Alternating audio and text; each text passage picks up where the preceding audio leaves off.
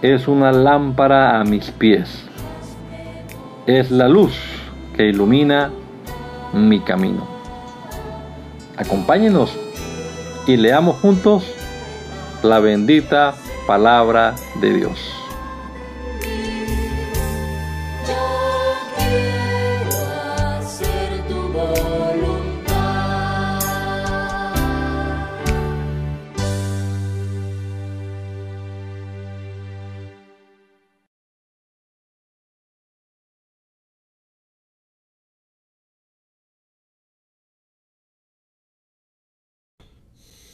Señor Jesucristo, te damos gracias en este nuevo día que nos das por la vida, Señor, por la salud que disfrutamos.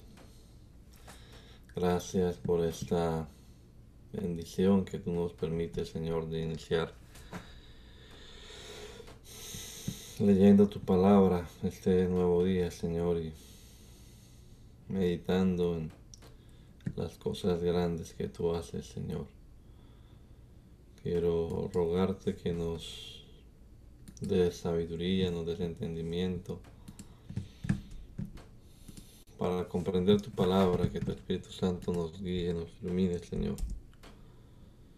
Ayúdanos y que podamos sacarle el mayor provecho a este rato que vamos a estar aquí juntos leyendo tu palabra. Te lo rogamos, Señor, en el nombre poderoso de Jesús. Amén. Amén. Bueno, vamos a continuar entonces leyendo la palabra de Dios. Estamos en el libro de jueces, el capítulo número 20.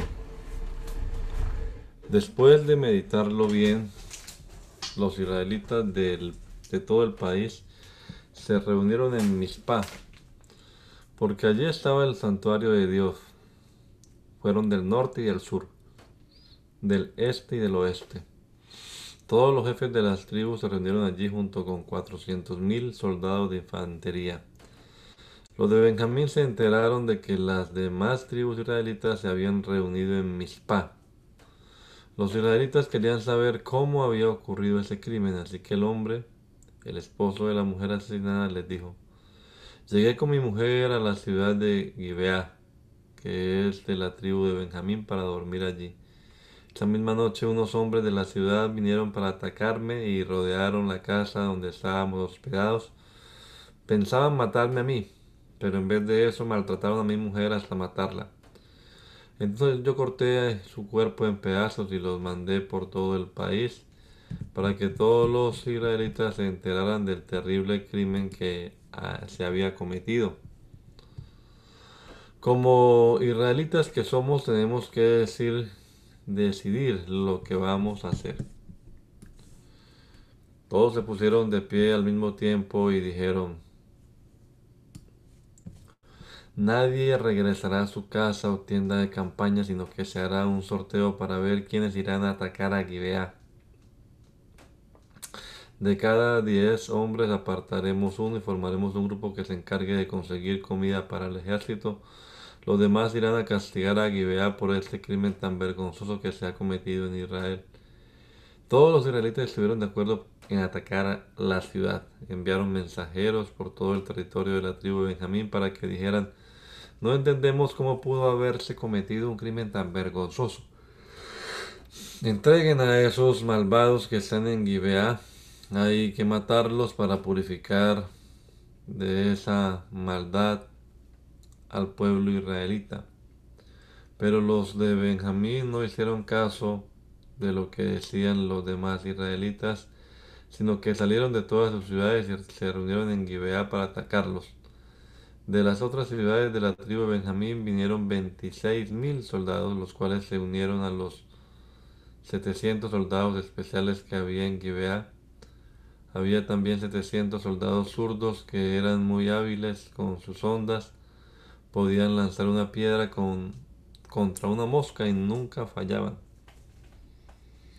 Las demás tribus israelitas reunieron 400.000 guerreros bien entrenados.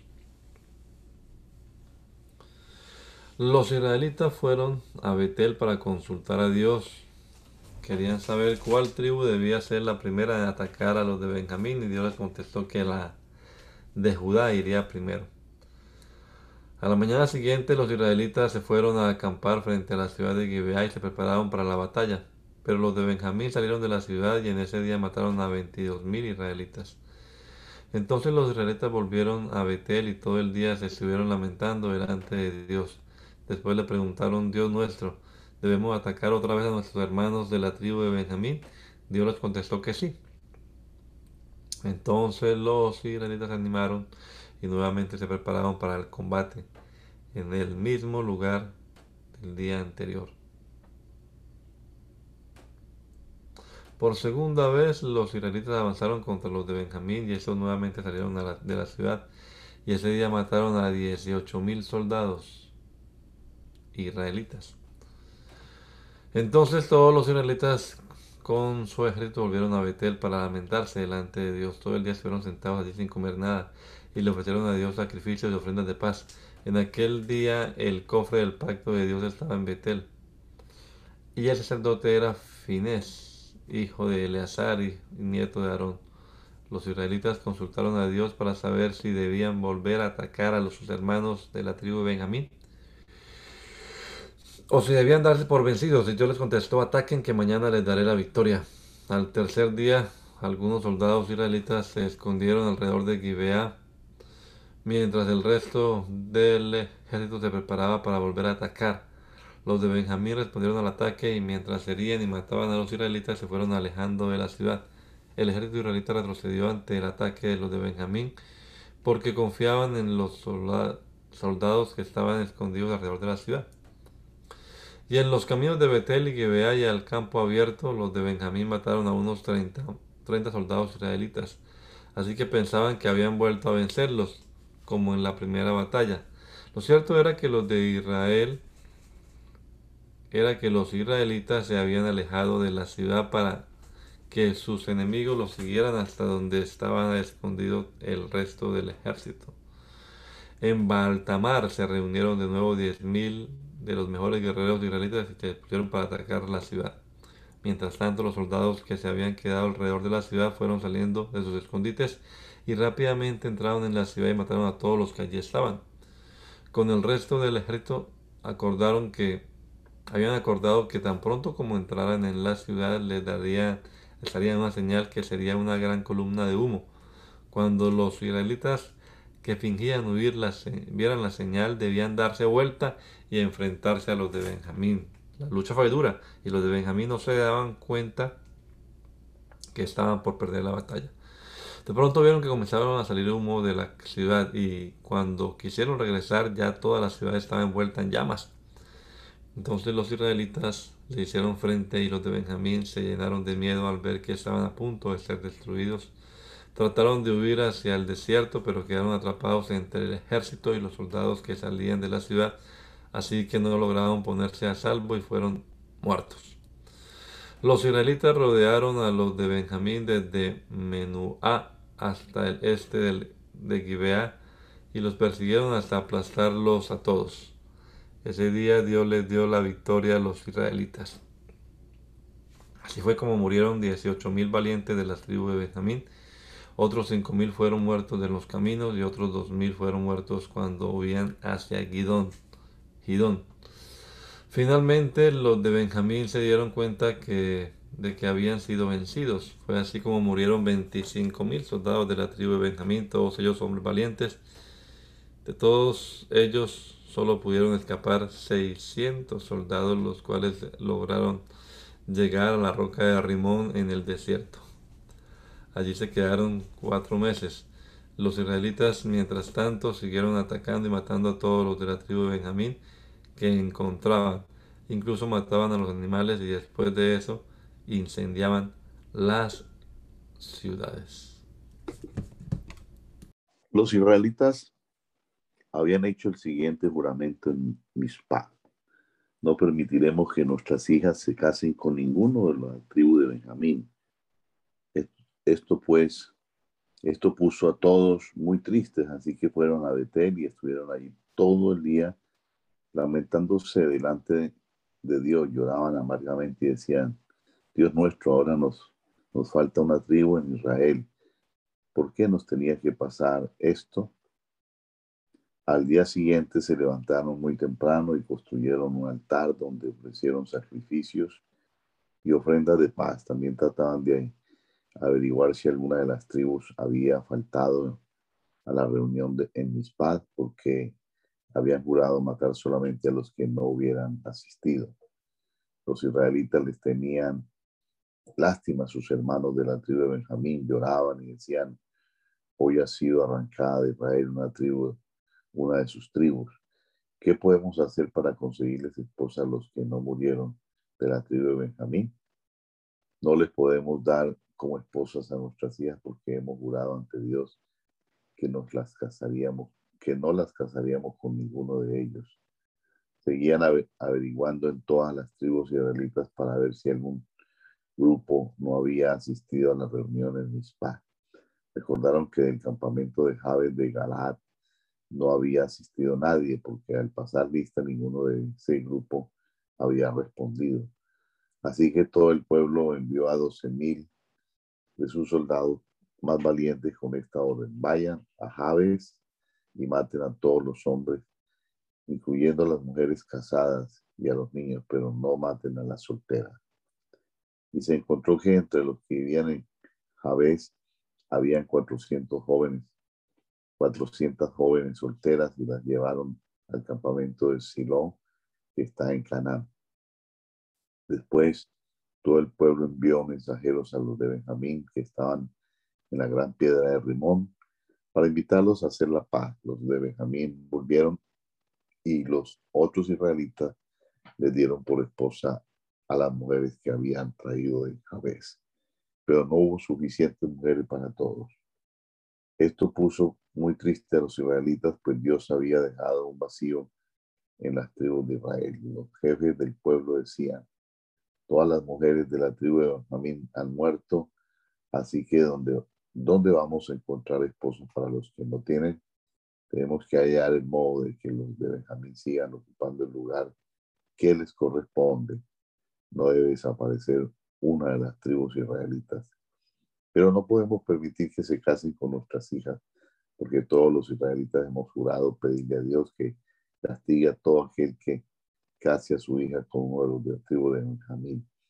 Después recordaron que faltaba poco para la fiesta anual en Silo, que está al norte de Betel, al sur de Leboná y al este del camino que sube de Betel a Siquem. Así que le dijeron a los de Benjamín, vayan a Silo y escóndanse en los viñedos y esperen allí hasta que las jóvenes empiecen a bailar durante la fiesta. Entonces salgan de sus escondites tome cada uno de ustedes una de esas mujeres y vuelva con ella a su territorio. Si los padres o hermanos de las jóvenes vienen a quejarse, les diremos así, por favor déjenlos que se lleven a las jóvenes. Hacen esto porque en la guerra contra Javes no pudimos conseguir esposa para todos. En realidad ustedes no han dejado de cumplir el juramento que hicieron, pues no se los entregaron. A los de Benjamín les pareció bien hacer lo que les sugería. Así que cada uno tomó una de las jóvenes que estaba bailando y todos se volvieron a sus territorios. Edificaron de nuevo las ciudades y se quedaron a vivir en ellas. Los otros israelitas también se fueron, cada uno volvió a su propio territorio, a su tribu y a su grupo familiar. En aquella época los israelitas todavía no tenían rey y cada uno hacía lo que le daba la gana.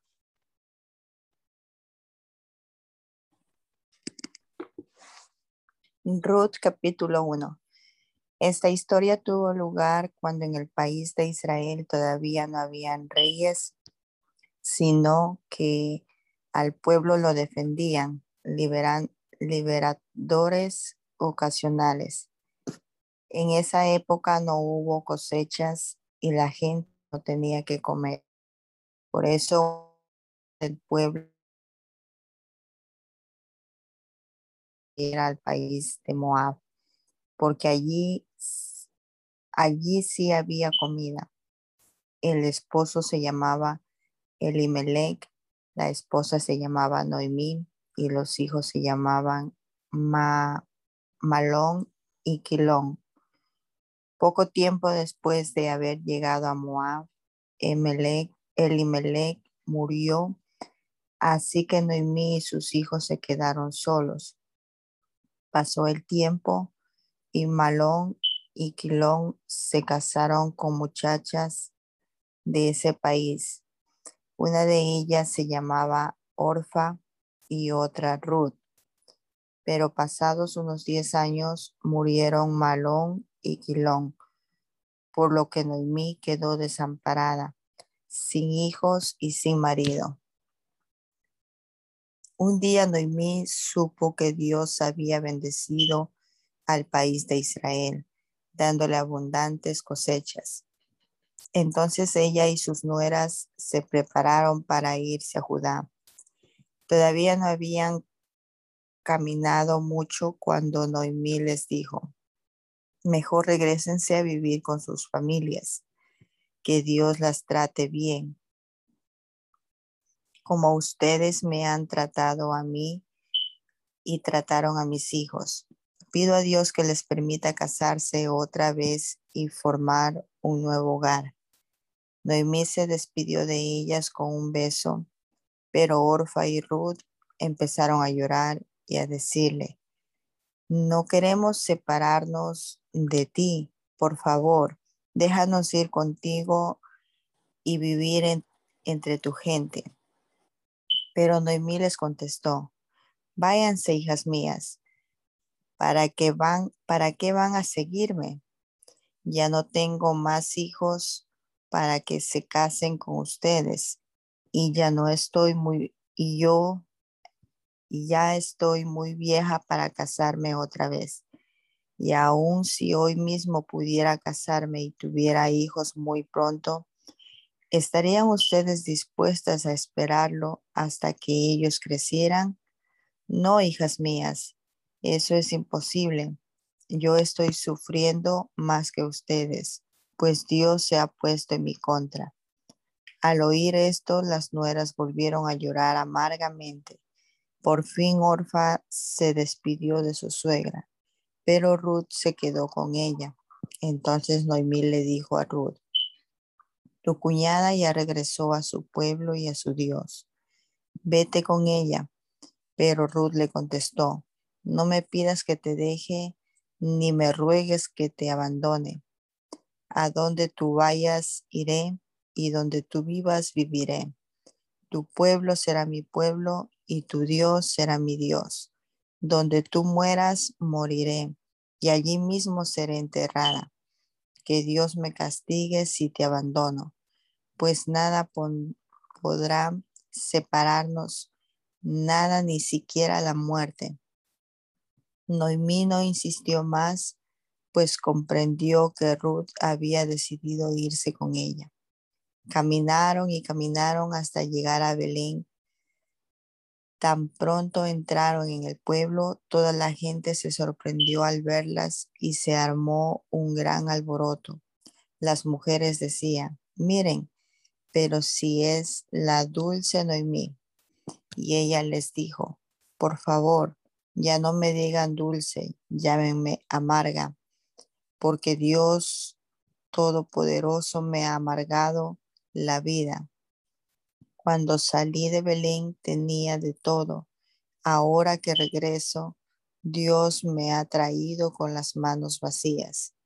¿Por qué me van a llamar dulce si Dios Todopoderoso está contra mí y me ha hecho sufrir? Fue así como Noemí regresó del país de Moab acompañada de su nuera Ruth. Cuando llegaron a Belén estaba empezando la cosecha de cebada. Pocos días después Ruth le dijo a Noemí, déjame ir a recoger espigas, seguramente los que cosechan en los campos me dejarán seguirlos para recoger las espigas que vayan quedando. Noemí le dijo, anda, hija mía. Entonces Ruth se fue a un campo de cebada y comenzó a recoger las espigas que dejaban los trabajadores. Sin saberlo, Ruth tuvo la buena suerte de ir a trabajar al campo de un familiar de Elimelech, el difunto esposo de Noemí. Ese familiar se llamaba Booz y además era muy rico y muy importante en Belén. Ocurrió que ese día Booz salió de Belén para vigilar el trabajo en sus campos. Cuando llegó al campo saludó a los trabajadores, que Dios los cuide a todos. Y ellos respondieron, que Dios te siga bendiciendo. Luego Booz le preguntó al jefe de los trabajadores quién es esa muchacha. El jefe contestó, es la muchacha de Moab que vino con Noemí. Me suplicó que la dejara recoger las espigas que se les caen a los trabajadores. Desde que llegó en la mañana ha estado trabajando duramente y apenas ahora está tomando un corto descanso en la choza. Booz llamó a Rudy y le dijo, oye, oye bien lo que te voy a decir. No vayas a recoger espigas en otros campos, quédate aquí y acompaña a mis trabajadores. Mira bien por dónde van y síguelas. Les he ordenado a mis trabajadores que no te molesten. Cuando tengas sed, ve y toma agua de las jarras que ellos han llenado. Entonces Ruth en señal de humildad se inclinó hasta tocar el suelo con la frente y le preguntó a vos, ¿por qué es usted tan amable conmigo? ¿Por qué se preocupa tanto por mí si soy una simple extranjera? Paul le contestó, ya me han contado todo lo que has hecho por tu suegra después de que murió tu esposo. Sé que dejaste tu familia y tu país para venir a vivir con nosotros, que somos gente totalmente desconocida para ti. Que Dios te premie por todo lo que has hecho. Que el Dios de Israel, en quien ahora buscas protección, te haga mucho bien. Entonces Ruth le dijo a vos, muchas gracias Señor, usted es muy bueno conmigo y me ha hecho sentir bien, aunque ni siquiera soy como una de sus criadas. A la hora de comer, vos invitó a Ruth y le dijo, ven, acércate aquí, aquí hay pan, salsa y granos tostados. Ruth fue y se sentó a comer junto con todos los demás trabajadores, comió hasta quedar satisfecha y hasta le sobró comida para llevarle a su suegra. Cuando Ruth regresó a recoger, regresó a recoger espigas, Boaz ordenó a los trabajadores, dejen que Ruth también recoja espigas donde están los manojos de cebada. Además, dejen caer espigas de sus propios manojos para que ella las pueda recoger y no la molesten. Ruth estuvo recogiendo espigas hasta que empezó a oscurecer. Cuando separó el grano de las espigas, se dio cuenta de que había recogido más de 20 kilos de cebada. Tomó la cebada y regresó a Belén para mostrarle a su suegra todo lo que había recogido ese día. También le dio a Noemí la comida que, había, que le había quedado. Noemí entonces preguntó, ¿dónde estuviste trabajando hoy? ¿Cómo es que pudiste recoger tanta cebada? Que Dios bendiga mucho a quien tanto te ha ayudado. Ruth le contó a su suegra que había estado trabajando en el campo de un señor llamado Booz. Por eso Noemí le dijo, que Dios te bendiga. Qué bueno es ese hombre con nosotros y con nuestros familiares muertos. Déjame decirte que ese hombre es familiar de mi esposo y de acuerdo con nuestras leyes tiene el deber de protegernos. Ruda añadió, pues él me dijo que podía quedarme a trabajar con las demás trabajadoras hasta que termine la cosecha de cebada. Entonces Noemí le dijo a Ruth, qué bueno, hija mía, quédate a trabajar en el campo de Booz y no te alejes de sus trabajadores para que nadie te moleste. Ruth siguió recogiendo espigas con las trabajadoras de Booz hasta que terminó la cosecha de cebada de trigo, mientras tanto vivía con su suegra. Un día Noemí habló con Ruth, su nuera. Hija mía, me siento obligada a buscarte esposo. Quiero que tengas tu propio hogar y que vivas feliz. Recuerda lo que te dije acerca de vos, el dueño del campo donde has estado trabajando. Él es de la familia, es de la misma familia de mi esposo. Escucha bien esto que te voy a decir. Esta noche él va a estar en su campo separando el grano de la paja. Báñate y perfúmate y ponte tu mejor vestido. Ve al campo donde está vos trabajando, pero no lo dejes que te vea hasta que termine de comer y beber.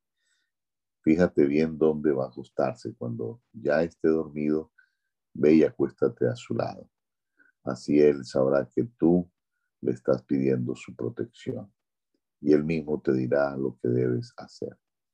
Ruth le respondió a su suegra, haré todo lo que tú me mandas. Ruth se fue al campo e hizo exactamente lo que Noemí le había mandado. Después de que Vox terminó de comer y de beber, se fue a acostar junto al montón de cebada. Estaba muy contento. Cuando se quedó dormido, Ruth se acercó a él con mucho cuidado y se acostó a su lado. A medianoche Bob se despertó de pronto y al moverse sintió que alguien estaba acostado junto a él. ¿Quién eres? preguntó Bob. Soy Ruth, su humilde servidora. Usted es familiar mío y de mi suegra y los dos necesitamos que tú nos protejas. Quiero pedirte que se case conmigo. Que Dios te bendiga, dijo Bob. Veo que eres muy fiel a tu suegra y con tu familia y que no piensas solo en ti. Me pides que sea yo tu esposo, aunque bien podrías casarte con un hombre más joven que yo. No tengas miedo, Ruth. Toda la gente de Belén sabe que tú eres una buena mujer. Por eso voy a hacer lo que me pides. Ahora bien, es cierto que yo soy familiar de ustedes y que tengo el deber de protegerla. Sin embargo, tienen un familiar todavía más cercano que yo. Por ahora, duérmete tranquila, ya mañana sabremos si Él quiere protegerte. Si acepta, no hay problema conmigo. Si no acepta, te prometo que en el nombre del Dios que yo te protegeré. Anda y acuéstate y duerme tranquila. Ruth se acostó cerca de Vox y se durmió. Cuando todavía estaba oscuro, ella se levantó porque vos no quería que nadie supiera que una mujer había estado en su campo. Pero antes de dejarla ir a Belén, Vox le pidió a Ruth que extendiera su capa y en ella puso más de 40 kilos de cebada. Después la ayudó a ponerse la carga en el hombro y regresó a Belén. Cuando Ru volvió a casa, Noemí le preguntó, ¿cómo te fue, hija mía? Ru le contó a su suegra todo lo que vos había hecho por ella y agregó, vos me dio toda esta cebada y me dijo, no debes regresar a, la casa de tu suegra con las manos vacías. Entonces Noemí le dijo a Ruth, ahora solo tenemos que esperar con paciencia. Estoy segura de que vos no va a descansar hasta que este asunto se resuelva. Vos fue a la entrada del pueblo donde la gente se reunía para tratar asuntos importantes. Poco tiempo después pasó por allí el otro familiar de Elimelech, Oye, gritó Voz, ve aquí y siéntate, tenemos algo de qué hablar. De inmediato Voz llamó a diez de los hombres más importantes de Belén y los invitó a sentarse con ellos. Una vez sentados, Voz le dijo al otro familiar, Noemí acaba de regresar de Moab y quiere vender el terreno de nuestro familiar Elimelech yo quería que tú supieras esto y además pedirte que los compres porque tienes el derecho de decidir primero. Delante de estos testigos, dime si quieres comprarlo o no. Pues aparte de nosotros dos, no hay otro familiar que pueda comprarlo. Enseguida el otro familiar respondió, sí, lo voy a comprar. Entonces vos le dijo, si compras el campo, también tendrás que casarte con Ruth, la viuda que vino con Noemí desde Moab. Así cuando nazca el primer niño, él llevará el apellido del difunto esposo de Ruth y el terreno será para él. Ah, entonces no acepto comprarlo, dijo el otro familiar. Si lo compro, voy a perder todo ese dinero. Y si nace y si nacen otros hijos, mis propios hijos recibirán menos herencia. Será mejor que lo, que lo compres tú.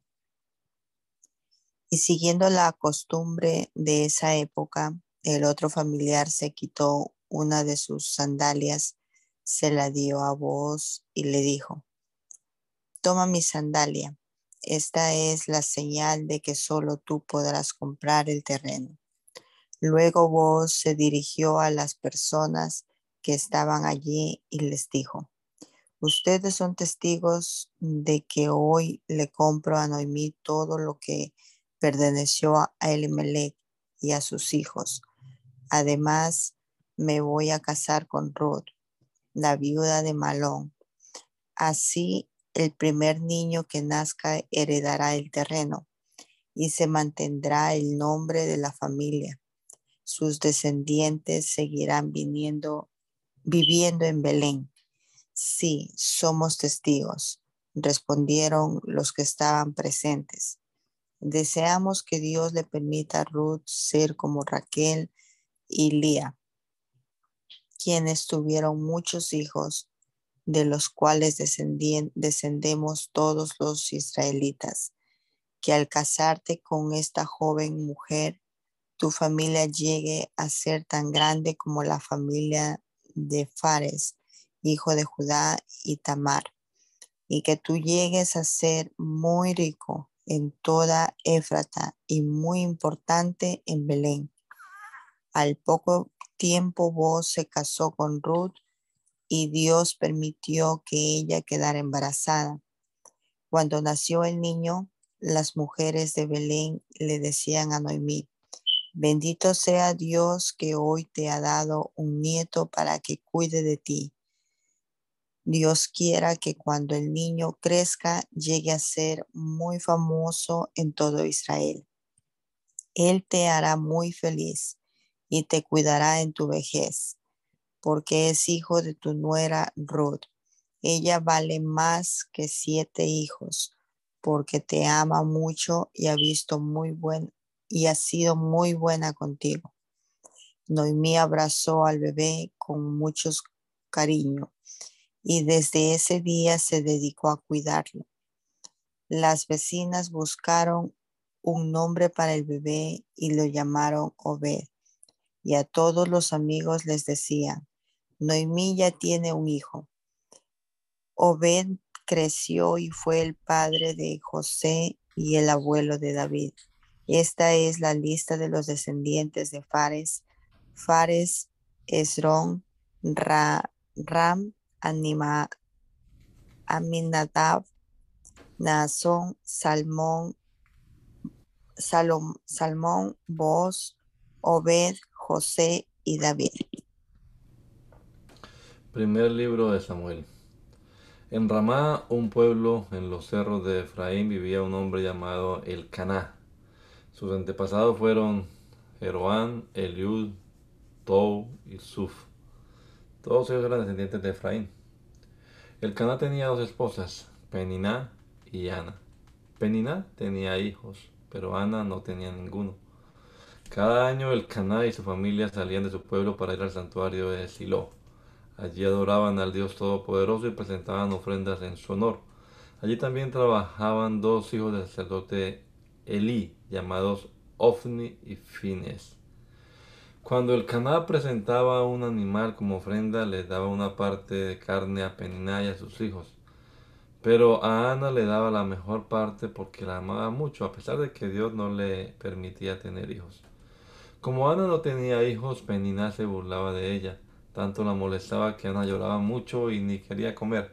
Todos los años cuando iban al santuario Peniná la trataba así.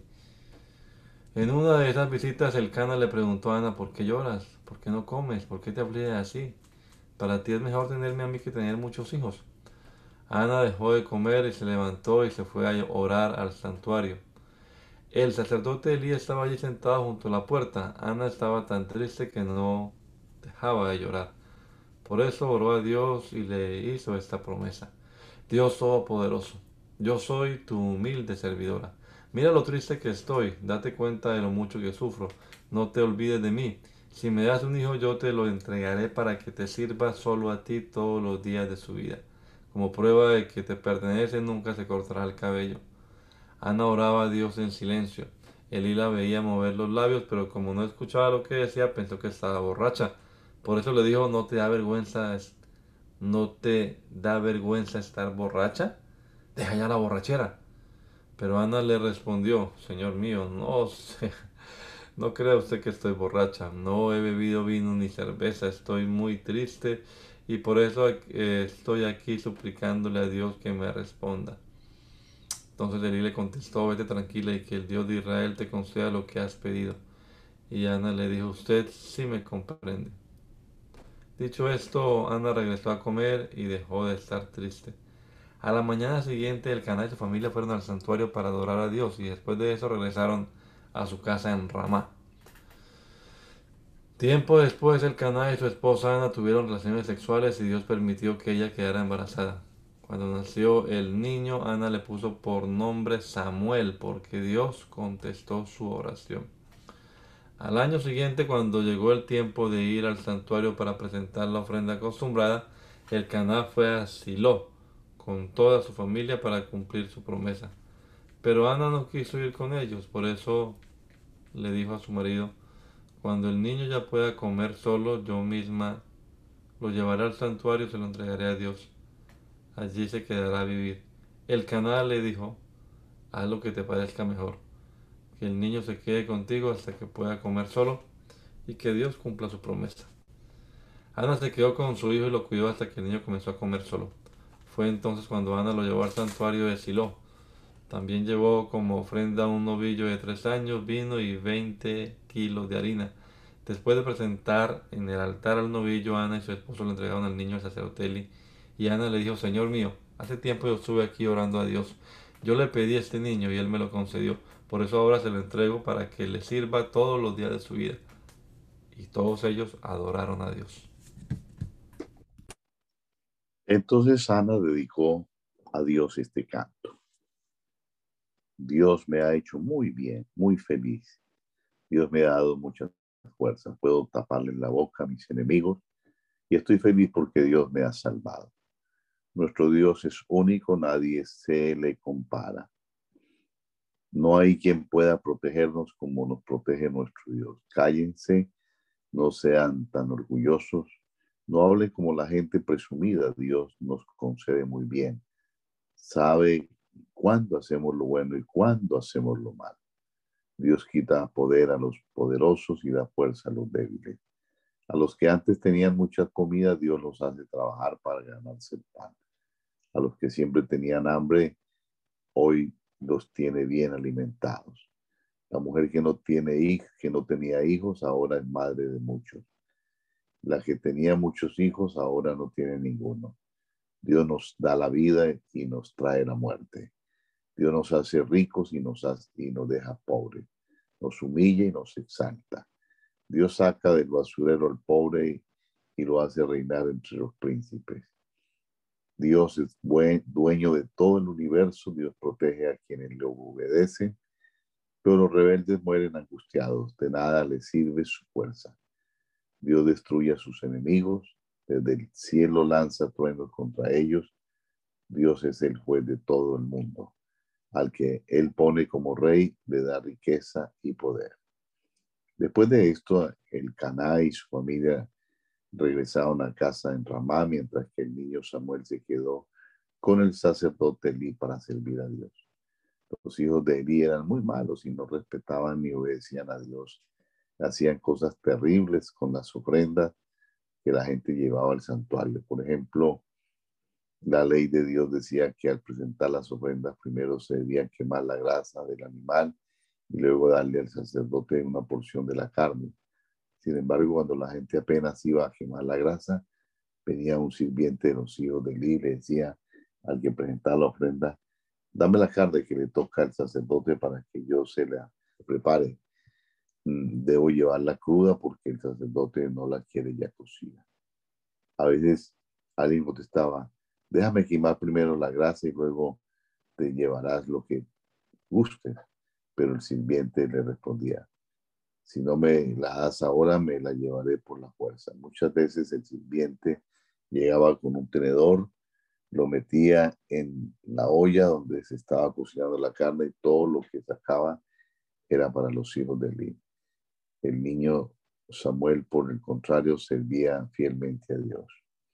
Samuel se vestía con ropa de lino como los sacerdotes. Cada año su madre le hacía una túnica pequeña y se la llevaba cuando iba con su marido a presentar su ofrenda. En una de esas ocasiones, Elí bendijo el Caná y a Ana y le dijo, ya que han puesto a Samuel al servicio de Dios, que Dios les conceda tener más hijos. Y así sucedió. En los años siguientes, Dios bendijo a Ana y ella tuvo tres hijos y dos hijas. Mientras tanto, el niño Samuel crecía bajo el cuidado de Dios. Elí era muy viejo cuando se enteró de que de todo lo que hacían sus hijos, los con los israelitas, los llamó y les dijo, ¿por qué se comportan así? Ya la gente me ha contado todo lo malo que ustedes hacen. Todos en Israel hablan mal de ustedes.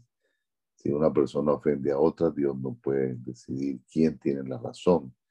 Pero si alguien ofende a Dios, no hay quien pueda defenderlo. Sin embargo, los hijos de Eli no hicieron caso al regaño de su padre. Además, Dios no había decidido quitarle, había decidido quitarles la vida. Mientras tanto, el niño Samuel seguía creciendo y Dios y la gente lo querían mucho.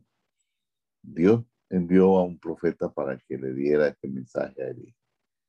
Yo me di a conocer a tus antepasados cuando ellos eran esclavos del rey de Egipto. Entonces todas las tribus de Israel, entre todas las tribus de Israel elegí a la familia, a tu familia para que descendiente, para que sus descendientes fueran mis sacerdotes. Le di el privilegio de ofrecer sacrificios en mi altar, de quemar incienso, de vestir las túnicas sacerdotales y de comer de las ofrendas del pueblo. ¿Por qué no, das importancia a los hijos, a los sacrificios y a las ofrendas que mandé presentar en mi santuario? Tú le das más importancia a tus hijos que a mí. Ellos están cada día más gordos porque se quedan con lo mejor de las ofrendas que el pueblo me trae. Yo les había prometido a tu familia y a tus antepasados que siempre serían mis sacerdotes, pero ya no será así. Yo aprecio a los que me, aprecian pero desprecio a los que me desprecian. Viene el día en que toda tu familia perderá importancia, ninguno de tus hijos llegará viejo, los pocos que queden como sacerdote te harán sufrir mucho y también morirán jóvenes y tú serás testigo del bien que haré a mi pueblo. Para que sepas que todo esto sucederá tal como lo he dicho, te haré una señal. Tus dos hijos, Ovni y Fines, morirán el mismo día. Sin embargo, yo pondré en mi santuario a un sacerdote fiel que hará todo como a mí me gusta. Haré que su familia viva mucho tiempo y que sirva al rey que he elegido. Los pocos que sobrevivan de tu familia se arrodillarán delante del sacerdote fiel y le suplicarán, por favor, denos ustedes algún trabajo como sacerdotes para que podamos comer, aunque sea un pedazo de pan.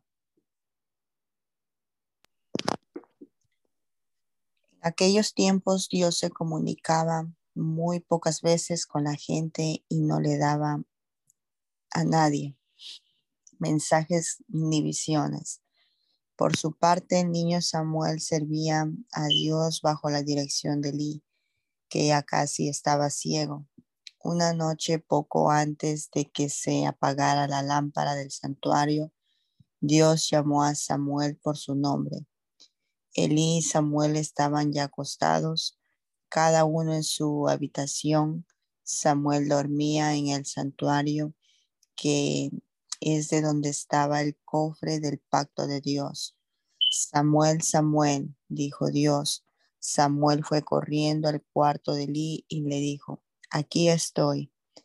¿En qué puedo servirle? Elí le respondió, yo no te llamé, anda, vuelve y a, acostarte. Samuel fue y se acostó, pero Dios volvió a llamarlo. Samuel, Samuel. Él se levantó y fue de nuevo a donde estaba Elí. Aquí estoy, le dijo. ¿En qué puedo servirle? Elí respondió. Elí le respondió. Ya no te, yo no te llamé, hijo mío. Anda, vuelve a acostarte. Samuel estaba confundido porque aún no conocía la voz de Dios. Esta era la primera vez que Dios le hablaba. Por tercera vez Dios lo llamó Samuel, Samuel. Samuel se levantó, fue a donde estaba Elí y le dijo, aquí estoy, ¿en qué puedo servirle? En ese momento Elí comprendió que era Dios quien llamaba al niño Así que le dijo, anda a acostarte, si oyes otra vez que te llaman, contesta así, dime, Dios mío, ¿en qué puedo servirte?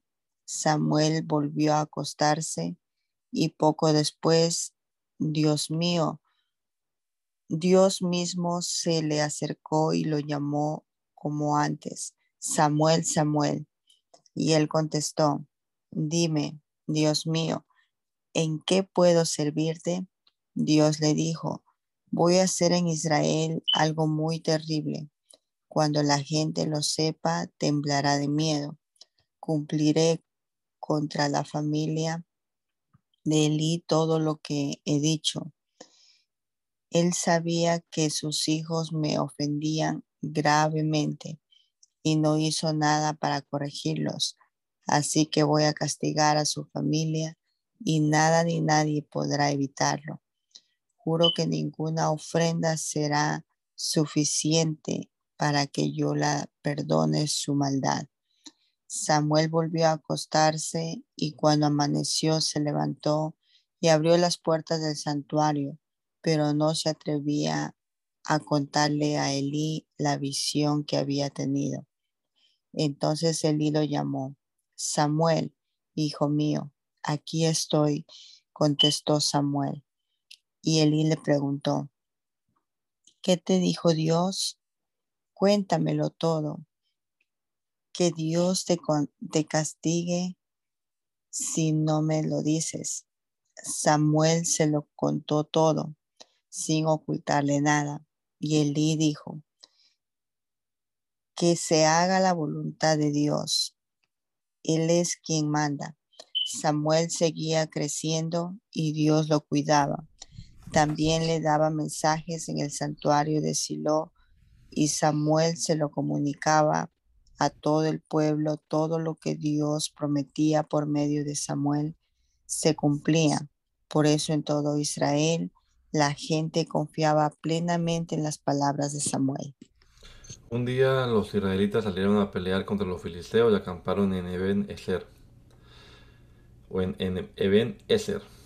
Los filisteos, por su parte, acamparon en, acamparon en y se organizaron para la batalla. Comenzó el combate y los filisteos derrotaron a los israelitas matando como a cuatro mil de ellos. Cuando el resto del ejército israelita regresó al campamento, los jefes del pueblo se preguntaban por qué dejó Dios que los filisteos nos derrotaran.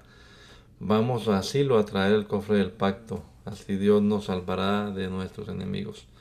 Entonces el pueblo mandó traer de Silo el cofre del pacto donde el Dios Todopoderoso reina entre los querubines. Los hijos de Li, Ofni, Fines venían acompañándolo. Cuando el cofre del pacto llegó al campamento israelita, todo el pueblo gritó tan fuerte que hasta la tierra tembló. Al oír los gritos los filisteos se preguntaban ¿por qué hacen tanto escándalo los israelitas? Cuando los filisteos se enteraron de que los israelitas habían traído el cofre del pacto a su campamento, les dio mucho miedo y algunos decían, estamos perdidos, Dios ha llegado al campamento israelita. Esto nunca nos había pasado. Nadie podrá salvarnos de ese Dios tan poderoso es el Dios que destruyó en el desierto a los egipcios con toda clase de terribles castigos. Y otros gritaban, Filisteos, no se desanimen, sean valientes, de lo contrario los israelitas dejarán de servirnos y nosotros pasaremos a ser sus esclavos. Peleen como hombres. Los filisteos pelearon contra los israelitas y los derrotaron. La matanza fue muy grande, pues mataron a treinta mil soldados israelitas y el resto del ejército huyó a sus casas. Además, los filisteos capturaron el cofre del pacto y mataron a Ofni y Fines, hijo de Eli. Ese mismo día un hombre de la tribu de Benjamín escapó de la batalla y llegó corriendo a Silo. Había roto su ropa y se había echado polvo sobre la cabeza en señal de luto. Cuando entró en la ciudad le contó a la gente lo que había pasado y todos empezaron a llorar a gritos. El sacerdote Eli era ya un anciano de 98 años y se había quedado ciego. Estaba sentado en una silla junto al camino. Esperaba saber con ansias y temor qué había pasado con el cofre del pacto de Dios. Cuando oyó el griterío preguntó ¿por qué hay tanto alboroto? Y aquel hombre le dijo logré escapar del campo de batalla y acabo de llegar. ¿Y qué ha pasado, hijo mío? le preguntó Elí. Y el hombre le contestó los filisteos nos derrotaron y se llevaron el cofre del pacto de Dios. Miles de nuestros hombres han muerto. Tus hijos Ofni y Fines también murieron. Como Elí ya era anciano y muy pesado cuando oyó lo que había sucedido con el cofre, se fue de espaldas, cayó junto a la puerta y se quebró el cuello. Allí murió. había sido líder de Israel durante 40 años. La nuera de Elí estaba embarazada y a punto de tener su bebé. Le afectó saber que el cofre del pacto de Dios había sido capturado y que su suegro Finés, su esposo, y que su suegro y Finés, su esposo, habían muerto. Por eso empezó a sentir fuertes dolores y tuvo a su bebé. Eso le causó la muerte. Antes de que ella muriera, las mujeres que la atendían le dijeron, anímate, tuviste un niño. Ella no le respondía ni les hizo caso, solo tuvo tiempo de ponerle el nombre de Icabod a su hijo. Y alcanzó a decir, Israel ha perdido el cofre, Dios nos ha abandonado. Después de que los filisteos se apoderaron del cofre del pacto de Dios en Ebenezer, se lo llevaron a Aldot. Allí lo pusieron en su templo junto a la estatua del dios Dagón. Al día siguiente, cuando la gente de Aldot se levantó, encontró a Dagón tirado y de cara al suelo frente al cofre del pacto de Dios. Enseguida lo levantaron y lo colocaron en su lugar. Al día siguiente sucedió lo mismo, solo que esta vez la cabeza y las manos de Dagón estaban tiradas a la puerta del templo. Por eso hasta el día de hoy en Adot ni los sacerdotes ni los que adoran a Dagón pisan la entrada del templo. Además, como la gente de Adot habían capturado el cofre, Dios los castigó duramente, lo mismo que a los pueblos vecinos. Dios hizo que les salieran tumores y todos ellos sufrían mucho. Por eso los habitantes de Adot dijeron, el Dios de Israel nos ha castigado duramente a nosotros y a nuestro Dios Dagón. Ese cobre del Dios de Israel no debe estar entre nosotros. Luego llamaron a todos los jefes filisteos y les preguntaron, ¿qué podemos hacer con el cobre del Dios de Israel? Ellos contestaron, envíenlo a la ciudad de Gad. Y, allí, y así lo hicieron, pero en cuanto el cobre llegó a aquella ciudad, Dios hizo que le salieran tumores a todos los que allí vivían toda la gente estaba muy asustada. Por eso el cobre del pacto de Dios fue enviado a otra ciudad filistea llamada Ecrón. Cuando el cofre iba entrando a esa ciudad, sus habitantes empezaron a gritar, nos han traído el cobre del Dios de Israel para matarnos a todos. Los habitantes de Ecrón tenían mucho miedo de morir, así que llamaron a los jefes filisteos y le dijeron, llévense de aquí ese cofre, regrésenlo al lugar de donde lo tomaron de lo contrario todos moriremos. Y aunque así lo hicieron, Dios también los castigó duramente, murió mucha gente y los que sobrevivieron sufrían mucho a causa de los tumores. Sus lamentos se escuchaban hasta el cielo.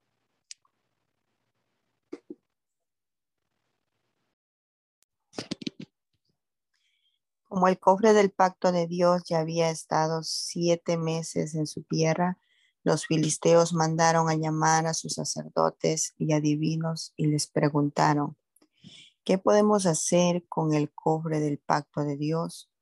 ¿Cómo podemos enviarlo de vuelta a su lugar?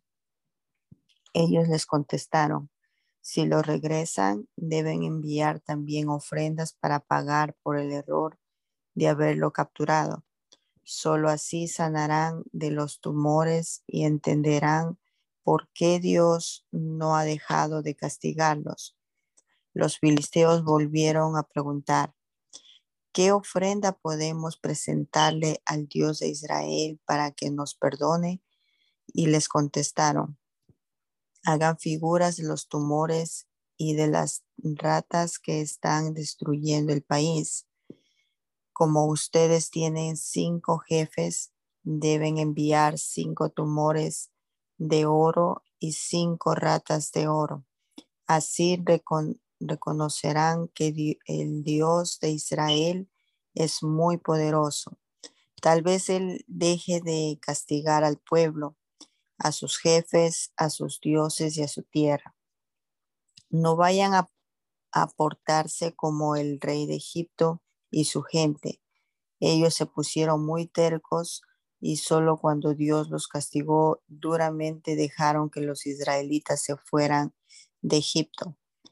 Si quieren saber si fue el Dios de Israel quien los castigó, hagan, la siguiente, hagan lo siguiente. Construyan una, carrete, una carreta nueva. Esa carreta deben jalarla dos vacas que nunca hayan trabajado con el yugo, puesto ni hayan jalado ninguna carreta. Las vacas deben estar criando terneros. Como lo normal es que las vacas vayan hacia donde están sus terneros, encierren a los terneros en el establo. Pongan luego el cofre del pacto de Dios en la carreta y en una caja pongan las figuras de oro que hicieron. Una vez que hayan hecho esto, suelten la carreta para que las vacas se lleven la ofrenda. Fíjense entonces hacia dónde se dirigen las vacas. Si se van hacia Betsemes, que es un pueblo israelita, podemos estar seguros de que fue el Dios de Israel, de los israelitas, quien nos causó tanto daño. Si no sucede así, entonces sabremos que no fue su Dios quien nos castigó, sino que todo esto fue un accidente.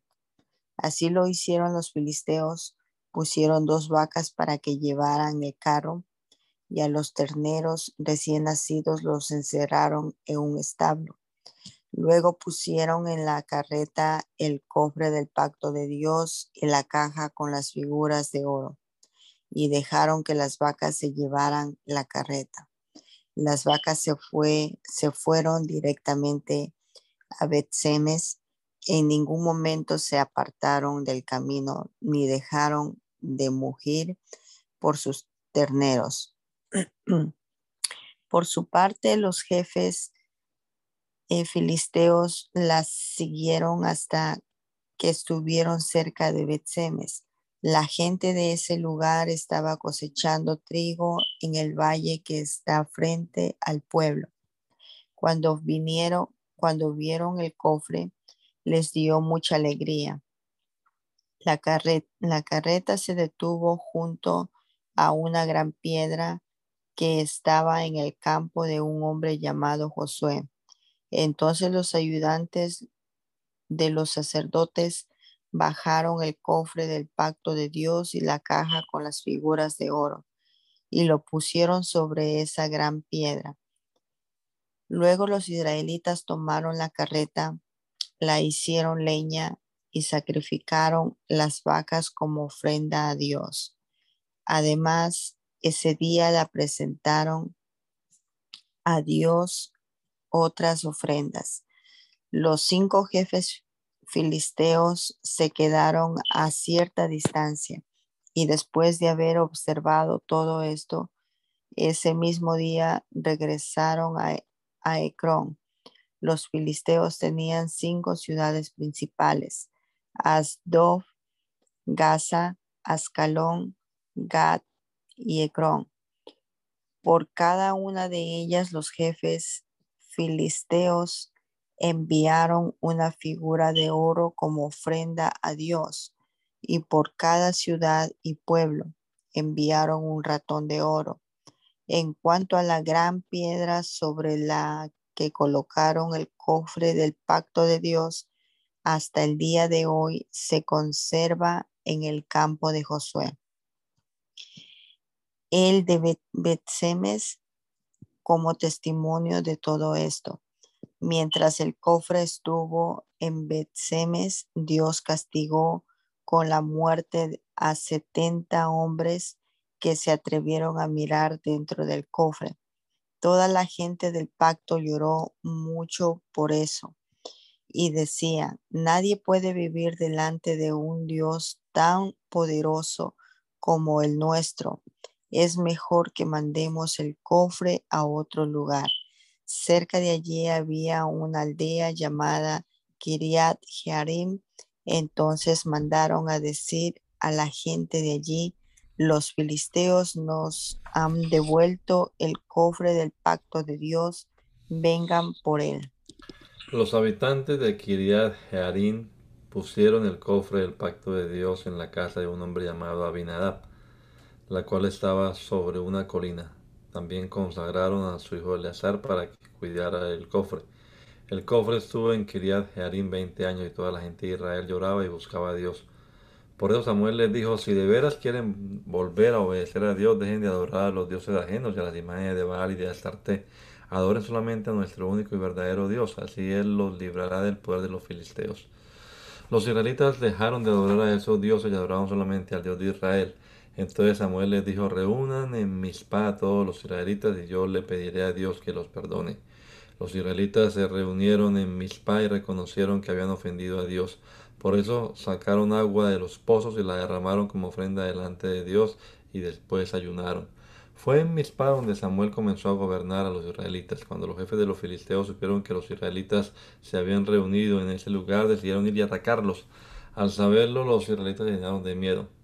Y dijeron a Samuel, no dejes de orar a nuestro Dios, ruégale que nos libre del poder de los filisteos. Samuel tomó un cordero y mientras lo sacrificaba le rogó a Dios que ayudara a su pueblo. Mientras tanto los filisteos iban acercándose para atacar a Israel.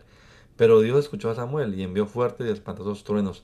Cuando los filisteos los oyeron se llenaron de terror y salieron corriendo. Los israelitas siguieron, persiguieron a los filisteos desde Mizpah hasta Betcar y los vencieron. Entonces Samuel tomó una piedra y la puso entre los pueblos de Mizpah y Sem y la llamó Eben Eser, pues declaró, hasta aquí nos ha ayudado Dios. Hizo esto para que todos recordaran cómo Dios los había ayudado. Mientras Samuel vivió, Dios mostró su poder contra los filisteos y estos no volvieron a invadir la tierra de Israel. Por el contrario, los, los israelitas recuperaron las ciudades y territorios que los filisteos les habían quitado desde Cron hasta Gad. Así fue como hubo paz entre los israelitas y los habitantes de Canaán. Cada año Samuel visitaba las ciudades de Betel, Gilgal y Mizpah. Allí aconsejaba y dirigía a los israelitas y los ayudaba a resolver sus pleitos y problemas. Lo mismo hacía en Ramá, donde él vivía y donde había hecho un altar para adorar a Dios y Samuel gobernó a Israel durante toda su vida. Mi hermano Alfonso, por favor, termina. Te damos gracias, Señor, en este día por esta maravillosa oportunidad que nos has dado de estar delante de tu presencia, leyendo, escuchando tu palabra maravillosa, Señor. Guárdanos, estamos en tus manos, invocando tu nombre siempre para que tú guardes a tu pueblo guarde a nuestras familias, a nuestros hijos. Oh Señor, eres tú quien guía cada caminar, cada paso que damos. Glorifícate en cada uno de nosotros, Señor. Te damos gracias y bendice a tu pueblo siempre. Proteja, Señor, sana a los enfermos y llena de poder a tus hijos para que seamos testigos de tu gran amor.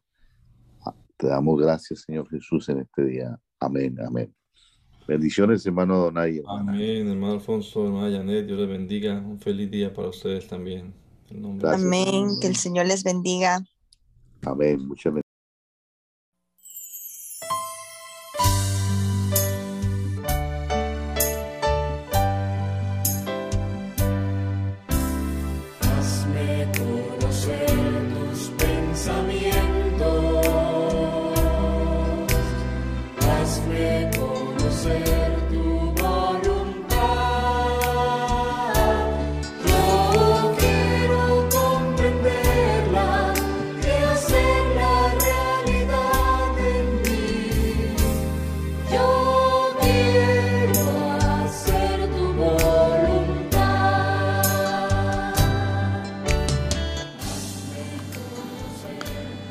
Mandamiento es lámpara y la enseñanza es luz.